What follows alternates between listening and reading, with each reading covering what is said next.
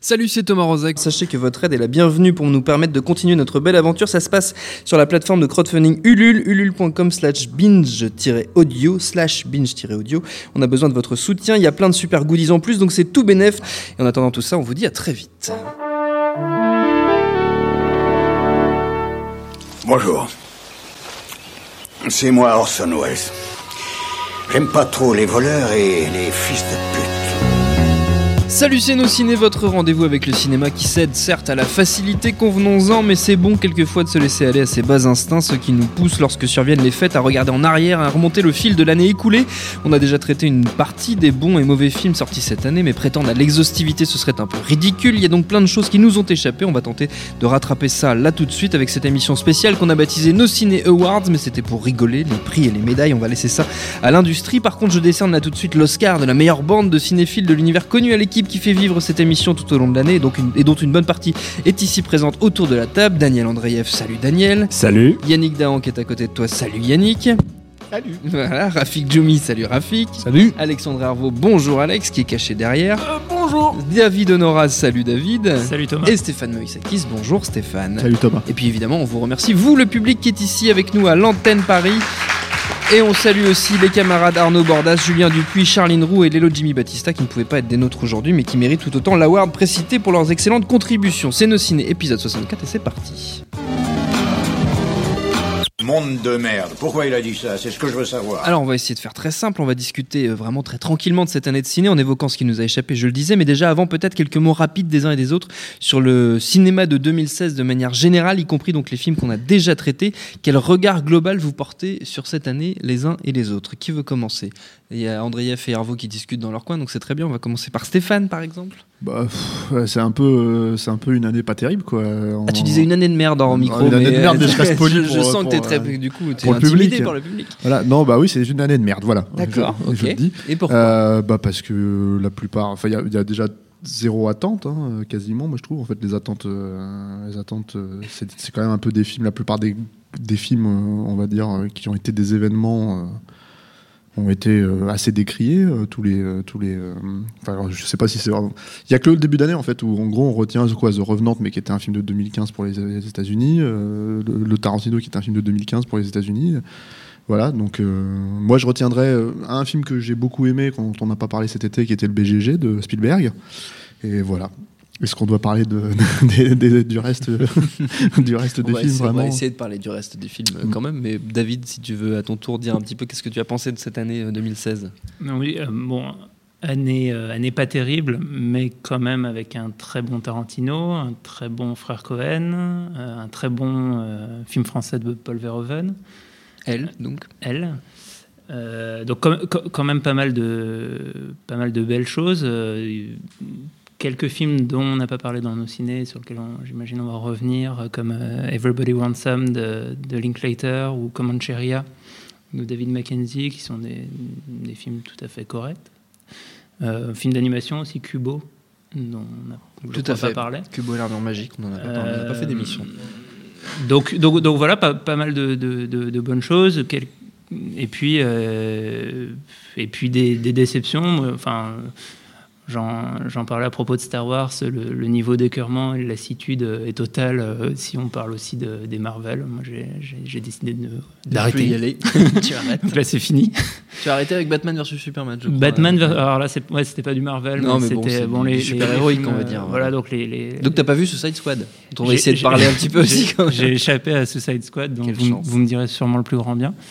Et, euh, et puis. euh, et puis voilà, euh, non, euh, c'est- quand même une, une année avec quelques, quelques grands auteurs, et y compris ceux dont on a parlé récemment, euh, Clint Eastwood, Zemeckis et compagnie, qui sont à leur niveau, sans forcément bah, qu'on ait l'éclat d'un Mad Max Fury Road l'année dernière. Voilà. Mais, pour moi, le, le- Les Huit Salopards de Tarantino est un très grand film que j'ai adoré, mais qui est sorti en janvier cette année. Yannick. Ouais, bah, euh, globalement un peu, un peu comme eux, euh, assez déçu par une année où finalement, quand tu regardes un petit peu tout ce qui est sorti, il n'y a rien de fondamentalement marquant. On a aimé quelques films. Moi, tu vois, c'est un peu comme toi, si j'avais dû dire euh, le film que j'ai vu cette année qui m'a réellement scotché, bah, c'est le Bayona, sauf qu'il sort le 2 janvier euh, 2017, donc je peux pas le mettre là-dedans. Euh, après, j'en reste sur les, euh, les grands classiques, sauf que bon, je suis pas fondamentalement d'accord avec eux parce que moi, par rapport à mes attentes, évidemment, j'attendais plus que tout le frère Cohen, j'attendais énormément le Tarantino, et j'ai été moi euh, assez déçu par euh, par les deux, même si je leur trouve énormément de qualité. euh, C'est pas c'est c'est pas des purs loin s'en faut. Et, et c'est plutôt vers la fin de l'année que j'ai été surpris. Donc moi moi dans ma tête, si je devais vraiment sans être extatique totalement, mais si je devais bah, prendre le ratio, euh, un, un bon script super bien filmé et qui m'a émotionnellement touché, bah, euh, c'est le Zemeckis et c'est le Mel Gibson. Donc euh, euh, chacun qui sont pas forcément les meilleurs films de leurs auteurs respectifs, euh, mais où là je sais que je vois du cinéma, il y a des tentatives visuelles, il y a des scénarios super bien écrits et euh, je verse ma petite larme ou alors je suis euh, scotché sur mon siège comme c'était le cas avec le Mel Gibson, mais en tout cas ça m'a procuré quelque chose. Là où c'est l'encéphalogramme place sur le reste avec quand même l'été de blockbuster le plus catastrophique qu'on ait pu voir depuis extrêmement longtemps. C'est-à-dire qu'il y a- a même pas un truc qui sort du lot un temps soit peu où on peut se dire pop, tu, vois, pop, non, non, tu, en dis- tu, tu donneras ton avis après Tu parleras après, je Daniel. parle de, de gros blockbusters moi je sais pas euh, à la limite des fois sur des années minables je pouvais toujours compter sur mon fantasme peux te Star donner, Trek. ouais. même là ça m'a la, li- la liste des blockbusters, enfin des, des- si, on, si on parle des films qui ont au niveau international le plus, le plus cartonné, ça donne effectivement une idée de, de notre désynchronisation Ah, mais totale avec le public Grave. euh, mondial, parce qu'on a Captain America qui est en tête, euh, Finding Dory, Zootopia, Jungle Book. Donc déjà, il faut noter que les quatre premiers sont, les, sont quatre Disney. Il y a cinq Disney en tout dans les dix premiers euh, films du box-office. Euh, Secret Life of Pets. Genre, La vie what secrète the des fuck, animaux. quoi. Non, un film d'animation que moi j'ai pas détesté. Batman versus dire. Superman, qui, quoi qu'on en dise, reste un, un- un- un énorme carton. Deadpool, Suicide Squad, Fantastic Beasts et Doctor Strange. Donc, en gros, voilà le, le- le vote euh, public international. quoi. Donc c'est ça, c'est complètement, c'est assez, c'est assez catastrophique. Mais c'est, c'est pire. Enfin, il y, a- il y a vraiment, t'as quand même vraiment l'impression qu'au niveau cinématographique, au niveau de l'industrie cinématographique, ils savent plus. Ils savent plus, ils savent plus quoi faire. On se raccroche à des Ils savent, pauvres. euh, vu, vu les chiffres des Non, non, mais ils là, savent, ils savent sur les, Disney, mais sur le reste, euh, c'est c'est assez, assez lamentable. C'est-à-dire que c'est que bah, des remakes, des suites, des trucs, des reboots, on se raccroche, on se raccroche, mais ça fait jamais euh, les scores qu'ils aimeraient que ça fasse. Donc euh, voilà. Bon. Hormis ça, heureusement, on a encore deux trois euh, types qui valent le coup dans l'année, mais c'est quand même pas la fête du slip. Daniel. Bon, écoutez, je vous trouve très défaitiste parce que tous- ces gens n'ont pas vu, n'ont pas vu les, les, les néoclassiques de cette année, à savoir euh, Les Visiteurs 3, Camping 3. Euh, ah, tu as vu les Visiteurs de sa sortie en salle. Écoute, euh, écoute, c'est un, c'est un néoclassique qu'on analysera encore pendant des années. Je trouve que c'est un film a- carrément subversif. On hein. a consacré une émission déjà, oui, C'est un film- je le Un rappelle. film qui se termine avec des nazis, avec Christian Clavier en Le collabo. seul problème, c'est que Ça laisse beaucoup d'espoir pour le futur. T'as as du sang dans les yeux au bout de, au bout de 10 minutes, hein, parce que bon, évidemment, en termes de découpage, on reste chez Jean-Marie Poiret, mais j'ai trouvé que c'était carrément un film subversif. quoi. Le film le plus anti-républicain et le plus anti-révolutionnaire de tous les temps. Mais Camping 3 est en plus un petit peu plus homophobe et un petit peu plus raciste, donc il a quelques qualités, tu pourrais me dire, mais Oui, mais dans, est-ce que dans Camping 3, est-ce que dans Camping 3, on t'explique que si la France tient debout, c'est parce qu'il y a des gens riches dedans c'est un, petit peu le message, en tout cas, que j'ai retenu des visiteurs. C'est heureusement qu'il y a la bourgeoisie pour faire tenir un peu ce bordel. Comment est-ce qu'on en est arrivé à parler des visiteurs voir. 3 en faisant une émission bilan sur un 2016 bilan C'est ça qui m'étonne en fait. mais puisqu'- puisqu'il faut que c'est une année de merde. puisqu'il faut tirer des choses positives, euh, on a quand même une grande résurgence du cinéma asiatique qu'on ne voyait, on n'a plus vu depuis 5-6 années quand même, euh, et le cinéma japonais encore plus. Et là, on a euh, quand même une, une belle attaque euh, japono-coréenne quand même. Euh, je pense, au, euh, tu parles de, tu parlais de blockbuster, mais le, le seul blockbuster potable de cet été, c'est quand même le dernier train pour Busan. Euh, ouais, enfin c'est un film d'action, c'est un film d'action et c'est un, fi- c'est un film d'action et ce n'est pas un blockbuster, mais c'est un bon film. c'est un blockbuster made in Korea. Il cartonne, il est selon les, termes coréens, c'est un blockbuster. Le, blockbuster chinois de l'année, c'est The Mermaid, hein, qui a, The Mermaid. plus 500 millions de quelque chose comme ça.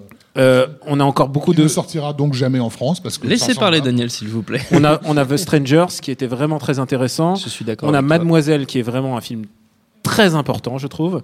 Euh, vraiment, il y a eu de bonnes choses qui viennent. euh, au Japon, il y a euh, Your Name, euh, donc Kimi no Nawa qui sort en toute, toute fin d'année, et ça, c'est un des grands films de l'année. Il sort le 28 décembre. Euh, vraiment, il y a de bonnes choses qui viennent d'Asie, et, euh, et, et ça fait très très très longtemps, quoi. Donc, euh, il n'y a pas que le cinéma américain, euh, il n'y a pas que le cinéma français, la bonne comédie française. Il y a aussi de bonnes choses qui viennent de là-bas. Alexandre. Qui, qui c'est qui marche sur le micro là? C'est Yannick. Euh, donc Da- Daniel a piqué mon ce que j'allais lui dire sur euh, Dernier train pour Busan, qui était effectivement pour moi le meilleur film que j'ai vu, euh, meilleur film à grand spectacle, si on ne peut pas dire blockbuster, de cet été. On ne peut pas dire blockbuster. Non, non. non mais voilà, c'est le truc qui a vraiment sauvé ma, ma- ma- ma- mon été cinéma. Sinon, je me suis fait une petite liste manuscrite de choses qui m'ont marqué dans l'année. Donc beaucoup de choses ont déjà été évoquées ici. Des films qu'on a été qu'on qu'on a traités dans nos ciné, euh, sur lesquels on n'est pas revenu là, euh, mais on peut citer euh, Anomalisa, qui était quand même un, un- un film assez marquant. Euh, Il y a, on l'a- cité, mais Kubo en animation euh, des studios Leica, qui était vraiment aussi une bonne surprise. Euh, après, dans les films qui feront peut-être un peu plus euh, débat entre nous, euh, des choses qui m'ont marqué cette année, euh, il y avait The Witch, euh, un film d'horreur euh, assez. Auquel on a fait- on a consacré une voilà, émission, D'accord. qu'on a, beaucoup aimé. Green Room, euh, deuxième film de, enfin pas, pas son deuxième, mais son dernier film en tout cas de Jamie Saunier qui avait, qui avait déjà fait euh, Blue Rune. Il aime bien les films avec des couleurs dedans. Et Green Room c'était quand même assez excellent et en plus c'est euh, c'est un film qui marquera 2016 parce que ce sera un des derniers films avec euh, Anton Yelchin, euh, l'acteur qui est Qui est décédé, qui est décédé il y a pas très longtemps et qu'on a vu aussi dans Star Trek 3 cette année. Et puis moi voilà dans les d'autres choses qui m'ont marqué, on l'avait aussi on l'avait aussi noté, on avait fait une émission dessus dans nos ciné The Nice Guys de Shane Black qui vrai. était voilà son retour depuis Iron Man 3 euh, là des bon bah euh, enlevé de tout le carcan euh, Marvelo disneyen euh, vraiment un buddy movie à l'ancienne mené par Russell Crowe et, Putain, j'ai oublié son nom, ce con. Euh, Ryan Gosling. Ryan Gosling, euh, qui est quand même assez chouette. Euh, et, et- et voilà, bon, je suis assez d'accord évidemment avec le, le reste de mes camarades sur la relative pauvreté de cette année 2016. Euh, en même temps, ce qui est assez cool avec le cinéma, mais bon, ça marche pas qu'avec le cinéma, c'est pareil avec la, la musique ou la littérature, c'est que euh, on ne se contente pas que de ce qui, ce qui sort, il y a aussi ce qui ressort, ce qui est réédité, ce qui est disponible sur les services de VOD par abonnement, etc. Donc euh, moi, mine de rien, si, j'enlève les films sortis en 2016, Heureusement, de, Dieu merci, j'aurais vu quelques bons films euh, cette année. Et puis, euh, pour sortir complètement du carcan fun, genresque, etc., qu'on a vu cette année, on a parlé d'Allier tout à l'heure, de Zemeckis, qui, moi, effectivement, m'a- beaucoup plu.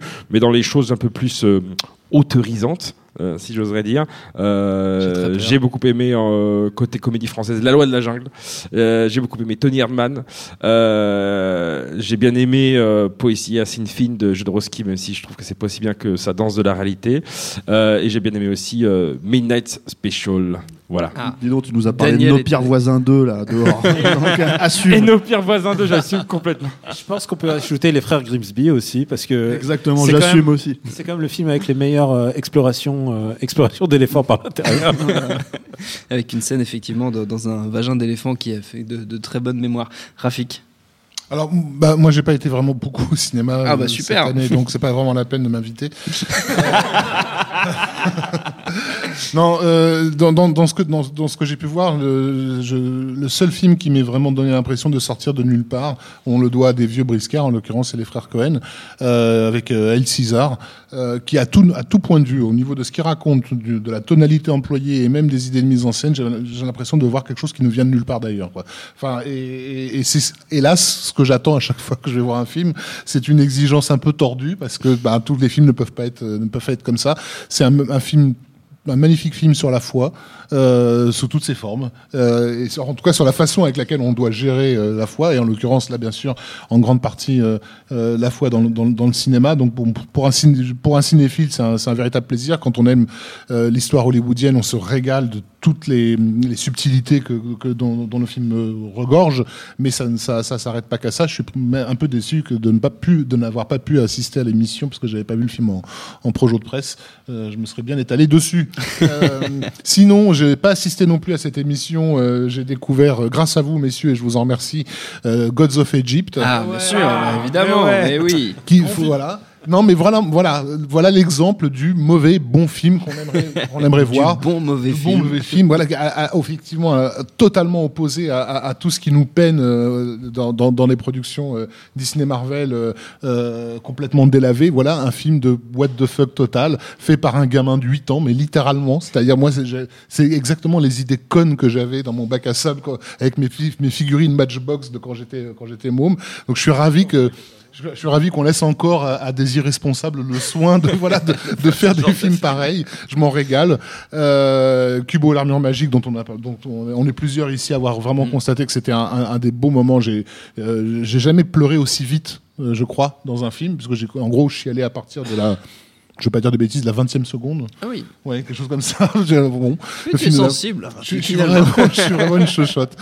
Euh, j'ai été surpris aussi par la relative tenue d'un film dont je n'attendais pas grand-chose, qui est Don't Breathe. Je ne sais pas si vous aviez fait une émission euh, là-dessus, voilà, qui était un, un- Très bon film d'horreur. voilà, un, un- un- un thriller, euh, comment dire, un, un film d'invasion euh, inversé où ce sont les envahisseurs qui deviennent les victimes de la personne euh, qu'ils ont tenté euh, d'envahir. Donc en l'occurrence un aveugle ancien euh, ancien d'Irak euh, qui, qui les piège alors qu'ils étaient en train de le cambrioler.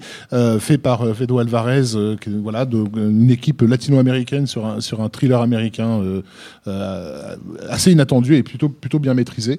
Euh, et puis bon, évidemment il y a eu le, le- le Mel Gibson euh, qui Mm. nous a qui nous a réunis ici. Très bien. Alors, est-ce qu'on. le Mel Gibson Daniel. qui peut quand même être un petit peu nanardeux si on le regarde sous. Ah, on a sous déjà son fait l'émission sur le aspect Mel Gibson. Il fallait. Il y venir. un petit- euh, Il y a un petit côté un petit peu jouissif là-dedans. il fallait venir il y a trois semaines, euh, monsieur Andreev. hein. Il faut répondre aux mails hein, quand on les envoie.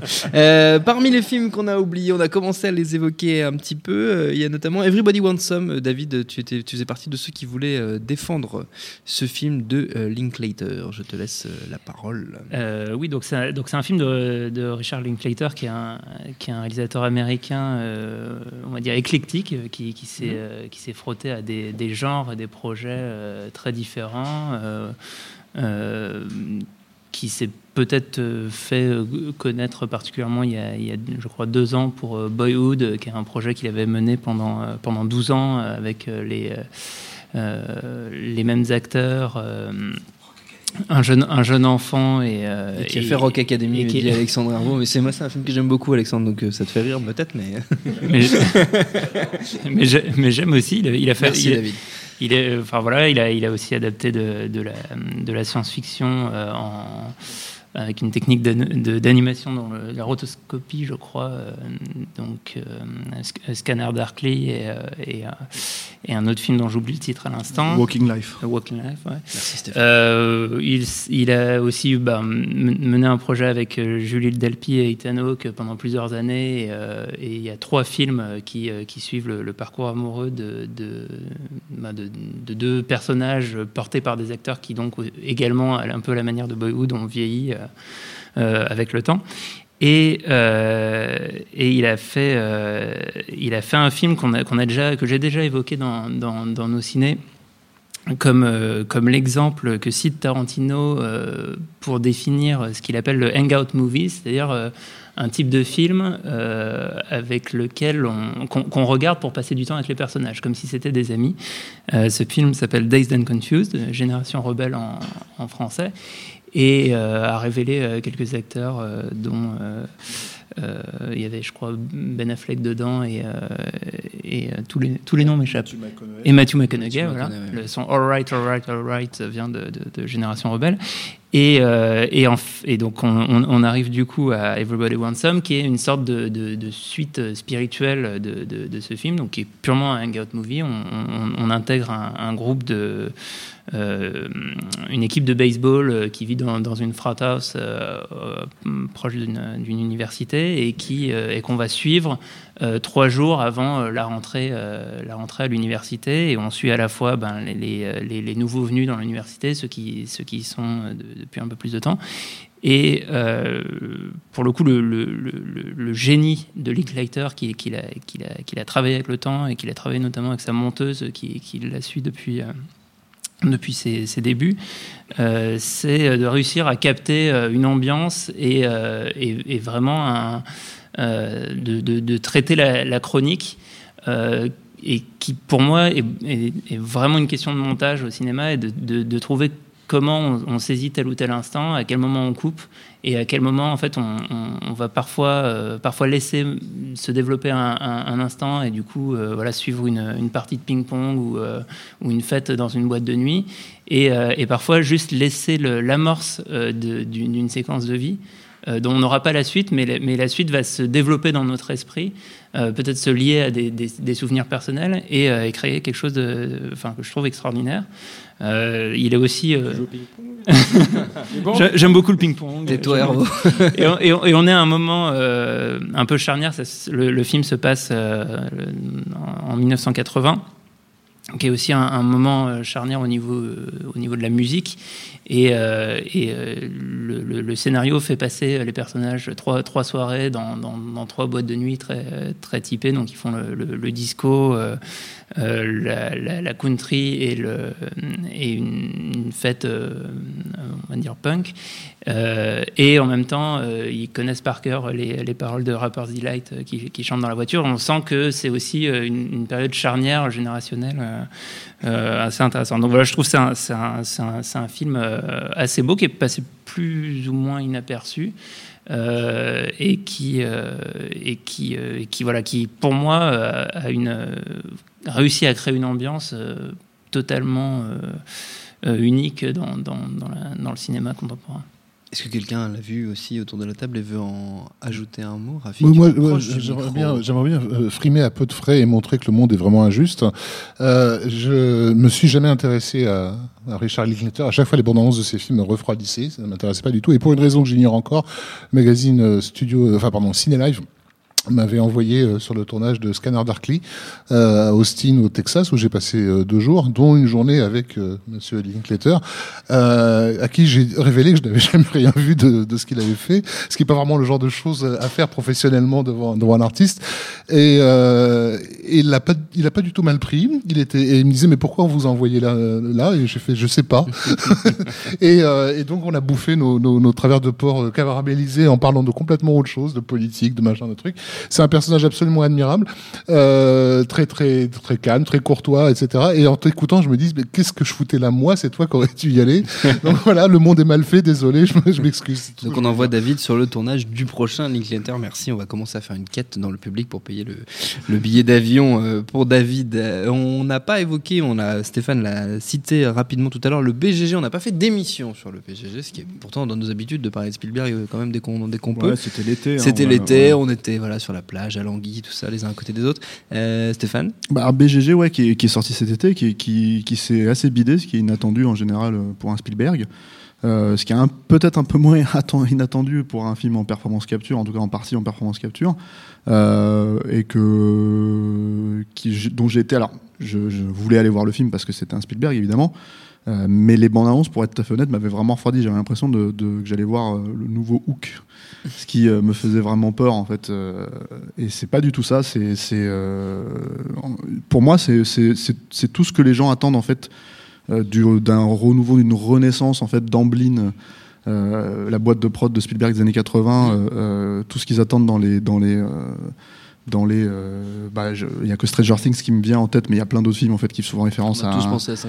voilà, mais euh, il y a plein de, non, mais il y a plein d'autres films qui font référence à ce genre de, de, Bien sûr. euh, de- Super de- 8, voilà, exactement. Te- euh, et qui pour le coup le refait, le refait complètement différemment. C'est-à-dire que en, en gros, c'est pas les mêmes films évidemment, mais c'est les mêmes sensations en fait. Euh, euh, l'impression de voir un film. euh, Un, un vrai film pour enfants que, que j'aurais pu découvrir à 10 ans et adorer et revoir et revoir et revoir en, sans fin à l'époque quoi. Euh, c'est un film merveilleux euh, sur euh, comment dire sur les rêves quoi et sur la façon dont, on peut s'approprier un univers étranger quoi. Et, c'est comment dire c'est un tour de force en termes de mise en scène parce que c'est ça le problème en fait. Quand j'évoquais au début le, le le problème des événements cinématographiques, c'est que pour moi qui ai grandi avec le cinéma, ce qui, on a tous, je pense, une raison pour laquelle on aime le cinéma à la base, et on a tous un angle par lequel on regarde le cinéma euh, assez personnel. Et le mien, c'est la mise en scène, c'est ce qui m'a toujours attiré. En fait, c'est la façon dont, les films sont filmés, et c'est les projets de mise en scène euh, généraux, en fait, de- et, c'est quelque chose qui disparaît totalement au cinéma aujourd'hui pour euh, du filmage un peu générique, euh, avec euh, peut-être quelques beaux plans, quelques money shots pour faire, pas- faire passer la pilule. Et là, non, en fait, on a un vrai film en fait qui s'in- s'intéresse au gigantisme, qui s'intéresse, qui joue en fait justement avec la performance capture, avec avec le grand angle pour pour pour montrer justement la distinction entre les deux univers. Euh, et c'est, enfin, de ce point de vue, c'est un vrai régal, quoi. Donc, euh, j'imagine que pour les gens qui regardent pas ce genre de choses, euh, bah, du coup, ils retiennent un peu le, reste du film qui peut- peut-être ne va pas leur convenir, quoi. Mais moi, je suis, enfin, je suis vraiment époustouflé par par le film. Et je trouve qu'il fonctionne euh, formidablement bien. Donc, je pense que c'est un film qui sera revu à la hausse avec les années, quoi, et qui traversera le, le temps. Qui d'autre? Ouais, ouais, je- Qui, parle? Non, Yannick non, mais peut-être. peut- Non, non, mais il a, il a peut-être raison. Ça va peut-être revu, micro. à- revu à la hausse. Mais je, je pense aussi qu'il y a beaucoup de gens qui, qui, enfin, qui quand ils vont voir BGG, en tout cas pas pas gamins, hein, pas comme nous qui découvrions euh, E.T. quand on avait 10 ans, mais euh, les gens qui comme nous, euh, Non plus 10 ans. plus jeunes, vont voir ça, ont conscience quand même de de de de, de- d'aller voir un film de Spielberg. Ils ont peut-être pas un regard aigu sur la mise en scène, mais euh, mais ils ont envie de plonger dans, dans l'univers de Spielberg. Ils ont envie de ressentir des trucs. Moi moi ce que dit Steph sur euh, BGG en termes de mise en scène, il y a rien à dire. C'est imparable. C'est une leçon. C'est monumental ce qu'il fait. C'est euh, un, un enchaînement de séquences impressionnantes en termes de mise en scène. Par contre, ça ne alors après c'est du ressenti, hein. bien évidemment, ça n'engage que moi. Mais, euh, mais là-dessus, c'est euh, zéro pointé en termes d'émotion. C'est-à-dire c'est un film qui est censé être sur le merveilleux que je qui je trouve ne fonctionne strictement jamais et c'est un, triste sentiment hein, euh, insaisissable c'est pas la chose où je vais te dire mais la raison c'est parce que le script il est comme ci ou le script ça n'a jamais marché et au bout de cinq minutes ça ne marchait pas. Alors après j'ai mon- interprétation. J'ai trouvé, j'ai trouvé effectivement que les personnages étaient posés. Je n'ai pas senti leur évolution. Je l'ai trouvé mal amené. Je trouvais que la menace était diffuse. J'avais l'impression d'une balade champêtre dans un monde de monstres euh, sans fondamentalement d'enjeux et où je m'ennuyais profondément. Et, euh, et pourtant il y avait beaucoup de choses qui étaient euh, telles quelles dans le dans le bouquin. Hein, et c'était marrant parce que ça m'a vraiment créé cette espèce de décalage que j'avais pas ressenti, que beaucoup de gens avaient ressenti sur Tintin et où moi je l'avais pas ressenti parce que j'étais vraiment dedans, tant dans la mise en scène que dans le récit. Autant là, il y avait un, un distinguo très très clair. C'est-à-dire, je, je regardais le truc, c'est, j'ai jamais, re- je pense, j'ai jamais vu un Spielberg où j'ai autant regardé les plans en me disant, putain, il est mortel celui-là. Ah, ça, ce plan, il est génial. Mais le film, j'étais jamais dedans, jamais. Et je sais pas pourquoi. T'as préféré le, le cheval de guerre ou pas? De loin, ouais. De loin, ouais. Il était émouvant. qu'il y a- qu'il y a quelque chose qui se passe quand même dans, la- dans le dernier tiers du film où j'étais un peu pareil euh, retenu sur les- sur l'émotion comme Yannick. Euh, et euh, à partir du moment où euh, même la séquence à Buckingham, Palace et, euh, et toute l'envolée euh, d'aventure du film, pour moi fonctionne assez bien. Et j'ai- un peu rongé mon frein jusqu'à être pris par l'émotion dans le dernier tiers. Alex? Tu voulais, je t'entendais euh, parler Ah. dans ta barbe derrière. Non, oui, c'était pour faire une vanne. J'ai pas, j'ai pas vu, le- j'ai pas vu le film. hein, ah donc, d'accord, euh, j'ai absolument tu rien à dire. Tu peux fermer ta gueule alors. Je peux fermer ma gueule. Ou on peut parler d'autre chose parce Pose que ta bière, pose ta bière. Non, euh, non, j'ai pas de bière. On peut parler d'autre chose aussi, non, non. Ouais, c'est parler de Si, si. Non, mais je vais pas faire le MC à votre place, mais euh, voilà. Non, parce que moi, sinon, j'avais d'autres trucs à dire. Euh, d'accord, ouais, vas-y, non, mais en vrai, ce que je voulais dire, euh, mais je voulais pas forcément le dire maintenant, mais maintenant que j'ai le micro, je vais le faire. Euh, pour parler, changer de sujet un petit peu, mais tout en gardant, euh, l'esprit- à garder- tout en gardant à l'esprit, pardon, le côté rétrospectif 2016 au cinéma. Euh, je viens de dire justement au cinéma et on le sait depuis, c'est pas nouveau, hein, on est habitué ici à regarder plein de films qui sont euh, traités de direct to vidéo comme si c'était un label infamant, alors que ça l'est pas du tout. Euh, ça fait déjà des années qu'on, parfois les meilleurs films qu'on voit dans l'année ne sont pas distribués en salle en France. Pour plein de raisons. Et, et, et cette année encore plus, je trouve. Euh, on a plus seulement le côté euh, bac à DVD ou à Blu-ray euh, pour se fournir en films qui n'ont pas de- d'exploitation salle. On a aussi maintenant la VOD ou euh, cette espèce de pseudo-arnaque qui est le e-cinéma avec les, Mm. les films qui sortent en, VOD à plus cher. Euh, on a aussi les, les- la SVOD, donc, euh, dont le principal représentant en France est, est Netflix, qui vient de fêter ses, ses deux années d'implantation en France. Et, et c'est vrai que quand on parle euh, rapidement avec des gens qui font pas trop gaffe au catalogue de Netflix, ils ont cette image-là pas forcément injustifié d'ailleurs, de euh, ramassis de vieux films, euh, sachant que la chronologie des médias en France impose 36 mois, donc 3 ans pour les, les films sortis en salle qui sont disponibles sur Netflix. Euh, sauf que du coup, un service comme Netflix ne se contente pas uniquement de proposer des films euh, qui sont sortis en salle, il propose aussi des films qu'il produit lui-même, hein, des productions Netflix qui sont pas forcément d'ailleurs très intéressantes. La Beast of No Nation avec Idris Elba m'avait pas forcément trop plu. Il y a eu depuis euh, Jadoville avec euh, Guillaume Canet, etc. Mais le truc c'est que ces services-là, euh, comme Netflix, achètent aussi des droits de films qui du coup ne sortent pas en salle en France et qui du coup passent directement. Et c'est-à-dire qu'en fait sur Netflix, tu peux avoir des films extrêmement récents, des films de 2016 euh, qui sont disponibles. Et moi j'ai vu de très bons films inédits en salle en France cette année. Et je voulais juste le préciser, je sais qu'il y a notamment, on pourrait citer plein de films sortis directement sur Netflix, et pas, que des films américains, il y a aussi des films européens. Et justement, un cinéaste que beaucoup autour de cette table, je pense, aime beaucoup, qui est le réalisateur espagnol euh, Alex de Iglesia, euh, qui a fait euh, Le jour de la bête, euh, 800 balles, Un crime farpé, mes, mes chers voisins, etc. Pour la première fois depuis plus d'une dizaine d'années cette année, euh, son dernier film n'est pas sorti en salle en France. Alors que tous ses films auparavant, le dernier en l'occurrence c'était Les sorcières de Zugaramundi, euh, toujours moyen de, se frayer une, euh, un chemin en salle. non, euh, Muertos de Risa n'était pas sorti. Voilà. ouais. Mort de, mort de rire, ouais, Muertos de Risa n'était pas sorti. C'était le, le- le- ça- à partir de ce film-là, enfin après ce film-là, tous ces films étaient sortis en salle. Et là, donc son dernier film, enfin son avant-dernier, puisque maintenant il y a El Bar qui va sortir l'année prochaine, mais son dernier film qui s'appelle Cet accent euh, Ah, espagnol. char- Ah, charanto, roulais, hein. charanto espagnol. Oh, le jour roulé, c'est hein. magnifique. Euh, son dernier film qui s'appelle donc Mi Gran Noche, Ah, euh. My Big Night, euh, qui est une comédie complètement frappadingue, qui est euh, le pitch en deux, en deux secondes, ça se passe pendant euh, l'enregistrement d'une émission de télé euh, qui est censée être diffusée le soir du réveillon. Et comme chacun sait, les émissions elles sont pas en direct le soir du, du 31, donc c'est tourné bien avant. Et donc c'est un jeu de massacre, voilà, dans un studio télé pendant cette émission-là. Et ce film-là, donc, est sorti en France directement sur Netflix, même pas en VOD, même pas. Il a eu une sorte, une projection dans un festival, euh, je sais plus où à Paris. Mais donc voilà. Et, le problème, c'est que Alex de la Iglesia, qui est quand même un, artiste qui est assez euh, respecté, euh, qui a toujours le droit à sa, petite critique par-ci par-là quand ses films sortaient en salle. Là, le fait que le film passe directement sur Netflix a fait qu'il est sorti dans une indifférence assez euh, généralisée.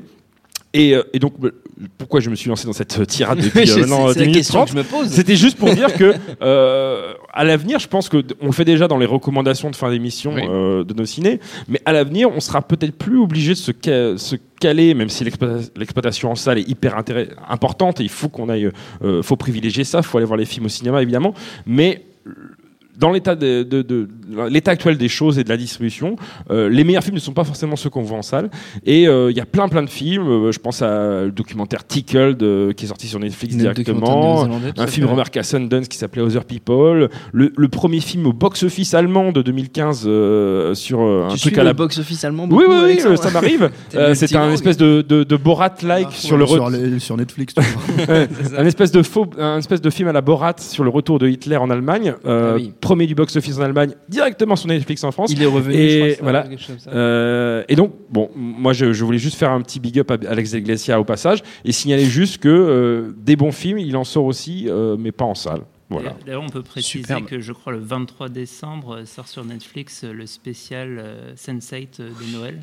Oui. spécial, ouais. Voilà. Voilà, Sense8, une série qu'on a âprement, défendue euh, dans, ces, dans cette émission euh, qui, va se, qui va se conclure. Ah Là, oui, Rafik, tu d'accord. voulais. Ah oui, d'accord, oui. Bah, Tu oui. veux pas qu'on chie sur cette squad alors Mais non, mais je peux, je, peux sais, essayer, je- je peux essayer de faire vite. En fait, c'était juste pour, not- notifier qu'on on a tous remarqué ces dix dernières années que la qualité scénaristique avait peu, peu à peu dévié du, du- du cinéma vers, vers les séries euh, télé. Mais au moins, le cinéma était censé garder euh, son atout premier qui était la mise en scène. Et, euh, et les séries ne, se- ne se hissaient pas euh, à ce niveau.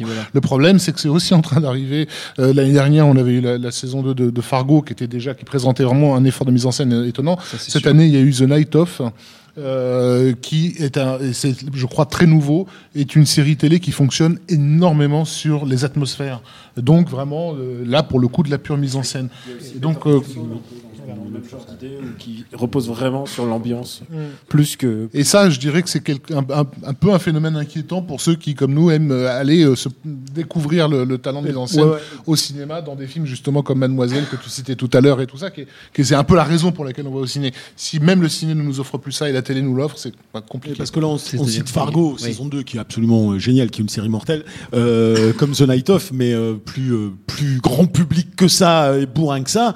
Les deux derniers épisodes de Game of Thrones sont en termes de mise en scène plus spectaculaires que tous les blockbusters que j'ai vus depuis un bon moment. Donc euh, rien que ça, c'est même pas en train d'arriver. C'est là maintenant.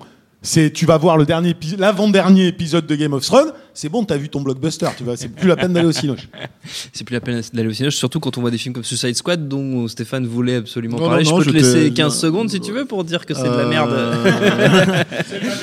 C'est de la merde. Ah ouais il y avait quand même beaucoup Oui. de daubes rigolotes quand même cette année. Independence Day Résurgence est extraordinaire. Extraordinaire. réussi à rire à ça. Ah non, non, c'est c'est génial. Non, non, Ça mais il y a fait rire, Je- le malheur. Jeff Goldblum, tu sens qu'il a cachetonné, il est au volant de son petit bus scolaire au milieu du désert poursuivi par un alien géant. C'est c'est vraiment des images que tu peux pas oublier dans ta vie. C'est- C'est c'est risible. Il y a euh, The Shallows avec euh, Blake Lively qui est poursuivi par un requin en images de synthèse. Il y a que C'est toi la- qui, il y a que toi qui va voir ces films-là. C'est- Daniel. Je te On l'a vu, on l'a vu. C'est il a la, raison, cho- hein. c'est la chose la Vous plus êtes des proche. malades. C'est le croisement le plus proche qu'on a de Jaws avec Sharknado. Euh, c'est elle, elle, à la fin lui met un shoryuken euh, sous-marin avec une. Ouais, c'est c'est extraordinaire, Ex- extraordinaire. D'accord. Et Gods of Egypt évidemment. Et Gods of Egypt, évidemment, dont vous on vous invite à réécouter euh, l'émission. Avant de se quitter, j'ai un cadeau pour les gens qui nous écoutent le Flimvre de Nicolas et Bruno à la recherche de l'ultrasex, auquel on a consacré d'ailleurs une émission, un, un extra ball de toute beauté avec euh, Alexandre Hervaux. Alors pour le, pour le gagner, je pose une petite question aux auditeurs euh, qui, à laquelle je vous invite à répondre sur, soit sur notre page Facebook, sur Twitter ou sur SoundCloud, notre, nos la page de nos ciné sur SoundCloud. La question très pointue pour les gens qui ont, qui ont vu, comme moi, des centaines de fois les messages à caractère informatif des mêmes Nicolas et Bruno.